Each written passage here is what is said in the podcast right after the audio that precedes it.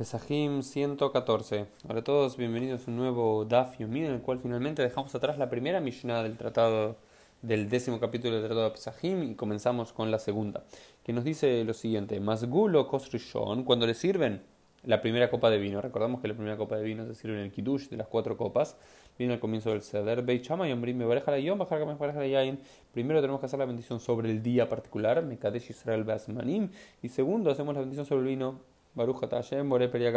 Y Beit Hillel dice que es al revés. Dice primero sobre el vino y luego sobre el día. Y luego la quemará discute y dice, bueno, entonces una de las tantas cuestiones que Beit Shama y Beit Hillel discutieron en relación a la seudá. ¿no? En Maseket Brajot vimos que hay una larga discusión de cosas que Beit Shammai decía que tenía que ser antes o después, Beit Hillel y demás discutían al respecto. ¿Y cuál es la lógica de uno y de otro? Dice, vamos a la lógica de Shama. Y Shama dice, ¿por qué tenemos que bendecir primero al día en sí, la Ketushata Yom, y luego al vino? Mi Yom Gorem la Yain Yain Loba. Dice, porque es el día, la santidad del día, el que produce que uno tenga que tomar vino. Es decir, si es Shabbat o Yom Tov, tengo que tomar vino. Entonces es el, es el día de Shabbat o Yom Tov quien viene antes que el vino. Porque no es, es, es porque es Yom Tov tomo vino, no al revés. Entonces uno tiene que ser antes y ya el día ya quedó santificado y luego se santifica a través del vino. Por eso ese orden. Pero sin embargo, Beit Hillel dice, no, me pareja la ya y me que me parece la yom, mi prilla ya en Gorem la te amar. Dice, no, es al revés. Porque si bien es cierto que tomamos vino porque es un día festivo, es el, el vino el que me produce que yo pueda hacer el kitush. Yo no puedo hacer el kiddush sin vino, entonces es el vino el que me produce, el que me dice que yo tengo que hacer el kiddush. Y una cosa más, dice, Birkat Ayain te dirá, o Birkat eh, Ayom Eina te dirá, otra de de Él, él, dice, no, porque la bendición del vino es mucho más frecuente que la bendición del día festivo y lo eh, frecuente, frente a lo no frecuente, lo frecuente tiene prioridad, ¿no? Con el principio general de Tadirut no Tadir, Tadir Kodem, la laja por supuesto queda como Hillel, por eso siempre decimos Bore en primero, y luego la bendición social de Shabbat o de Yom Tov en el Kiddush y más incluso. Aparece ya una nueva Mishnah también aquí en la página y dice, después de servir la primera copa de vino, dice, Ebiu lefanable, tienen que traer frente a él, metabel behazer magia le farferet apat. Tienen que traerle una lechuga, lo que se llama hazeret, ¿sí? para eh, sumergir en algún tipo de líquido, como hoy es costumbre agua con sal, hasta que llegue el farferet apat. ¿Qué es el farfere tapat? Bueno, hay una gran discusión. Algunos dicen que era un tipo de appetizer, otros dicen que era un postre, algunos dicen que está hablando de la lechuga en sí, otros dicen que es la matzá. No sabemos exactamente qué es lo que es. Pero es raro que sea la matzá y que sea el haseret. seguramente sea algún tipo de appetizer ¿Por qué? Porque primero que estaba al principio de la comida y no al final, por lo cual que sea un postre es difícil. Y segundo, porque después dice la milla, bebió le fanabi y le tienen que traer a él matzah, o sea que matzah no es farbere patat, behazeret, y le traen la lechuga. Y el jaroset, y el jaroset, Entonces, ¿de qué consistía la que hará el plato? De, de, de Pesach, más allá del Corban Pesach, del Cordero Pascual, tenía que tener este farfere tapat, no sé, algo, vamos a decir, algo, algo, que tenga que ver con pan, que sea alguna, alguna entrada, difícil saber exactamente qué es, y después tenían que traerle matzah, el panásimo, bejazeret, lechuga, que en este caso es como el maror, ¿no? lo que se utiliza para el maror. Y después le tienen el jaroset. El jaroset era una pasta antigua, al parecer dulce, que ahora vamos a ver en los próximos días para qué funcionaba, cuál era su sentido en, el, en, la, tradición. Y dice ushnei tafshilin, y dos tipos de comida, es decir, como y dos platos complementarios, que ahora vamos a ver qué es lo que son exactamente, ¿sí? ¿Por qué? Porque entonces lo primero que hacemos el kiddush, kadesh, después hay que lavarse las manos, hay que hacer urhats, nos dice la quemara que hay que lavarse eh, las manos, a uno de ellos para que los chicos pregunten y demás, o porque también vamos a sumergir esta hierba en agua o en algún aceite y cuando se eh, moja es a una hierba o algún producto en algún líquido, hay que hacer también netilat daim, kadesh, urhats, karpas, comemos ese karpas que es este quizás el farfer pat, esta introducción a la comida, este appetizer, ¿sí? Bien. Y después en la que hará tiene que haber dos tafshilin, tiene que haber dos tipos de, de, comida complementaria, que en nuestros días es el zroa y el la el, el hueso, y el huevo, que hoy decimos que representan los dos antiguos korbanot, los dos antiguos sacrificios que se hacían en el templo de Jerusalén.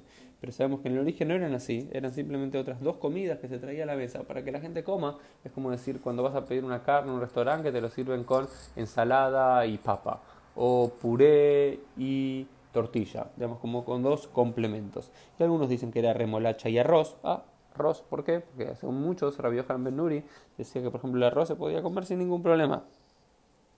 Eh, perdón, Rabbi Yohanan Ben Nuri era el único que decía que arroz no se podía comer. Todo el resto de los sabios decían que arroz se podía comer en pesas. Entonces algunos dicen que incluso era uno de los alimentos que se... Eh, que se comían durante el ser de pesas como estos Shnei remolacha y arroz, otros decían pescado y huevo, otros decían dos tipos de carne. Lo interesante es que el hueso y el huevo no es una costumbre de la época de la Gemara, sino que es una costumbre posterior de la Edad Media, pero que quedó como los dos elementos centrales que solemos comer y poner también en nuestra Keara. Esto fue el Dafyumi del día, nos vemos Dios mediante en el día de mañana. Pesajim 114. Hola a todos, bienvenidos a un nuevo Daf Yomi en el cual finalmente dejamos atrás la primera Mishnah del tratado del décimo capítulo del tratado de Pesajim y comenzamos con la segunda, que nos dice lo siguiente: Masgulo Kosrishon, cuando le sirven la primera copa de vino, recordamos que la primera copa de vino se sirve en el Kiddush de las cuatro copas, viene al comienzo del Seder, Beichama y Ombrim me bajar me la Yain. Primero tenemos que hacer la bendición sobre el día particular, Mekadesh Israel Basmanim, y segundo hacemos la bendición sobre el vino Baruch Bore Y Beit Hillel dice que es al revés. Dice primero sobre el vino y luego sobre el día. Y luego la quemará discute y dice, bueno, entonces una de las tantas cuestiones que Beit Shama y Beit Hillel discutieron en relación a la seudá. ¿No? En Masaket Brajot vimos que hay una larga discusión de cosas que Beit Shammai decía que tenía que ser antes o después Beit Hillel y demás discutían al respecto. ¿Y cuál es la lógica de uno y de otro? Dice, vamos a la lógica de Shama. Y Shama dice, ¿por qué tenemos que bendecir primero al día en sí, la Ketushata Yom, y luego al vino? Mi Yom Gorem la Yain Yain lo va. Dice, porque es el día, la santidad del día, el que produce que uno tenga que tomar vino. Es decir, si es Shabbat o Yom Tov, tengo que tomar vino. Entonces es el, es el día de Shabbat o Yom Tov quien viene antes que el vino. Porque no es, es, es porque Yom Tov tomó vino, no al revés. Entonces uno tiene que ser antes y ya el día ya quedó santificado y luego se santifica a través del vino. Por eso ese orden.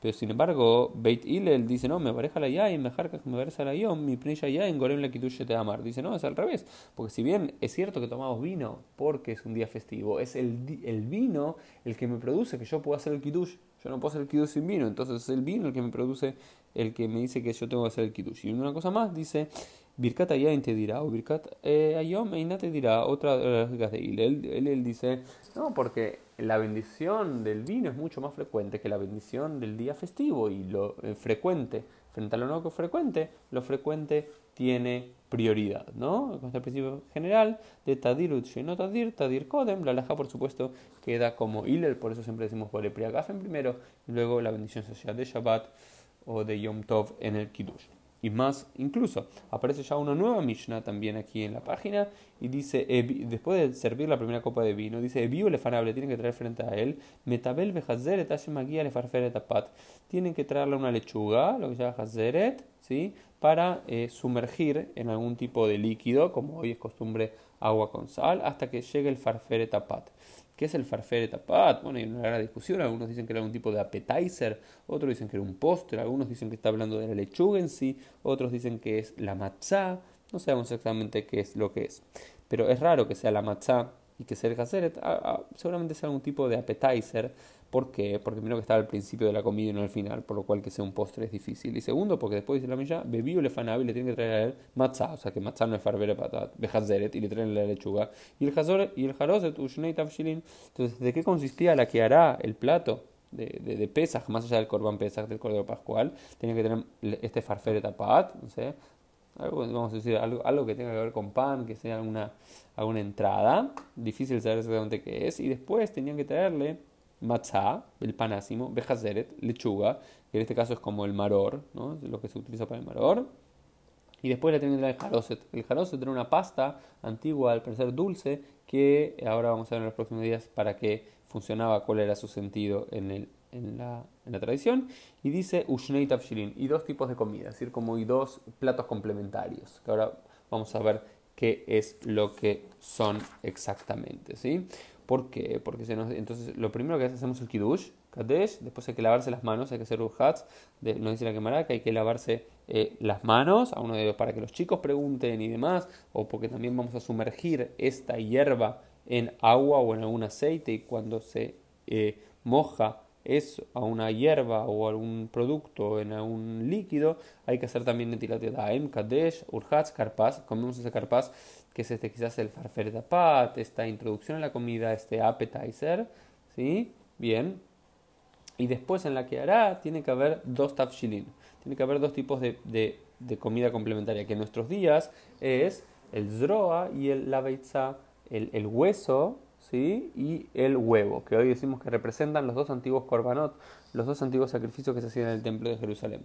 Pero sabemos que en el origen no eran así, eran simplemente otras dos comidas que se traía a la mesa para que la gente coma. Es como decir, cuando vas a pedir una carne en un restaurante, que te lo sirven con ensalada y papa, o puré y tortilla, digamos, como con dos complementos. Y algunos dicen que era remolacha y arroz. Ah, arroz, ¿por qué? Porque hace muchos, Rabbi Yohanan Ben Nuri decía que, por ejemplo, el arroz se podía comer sin ningún problema.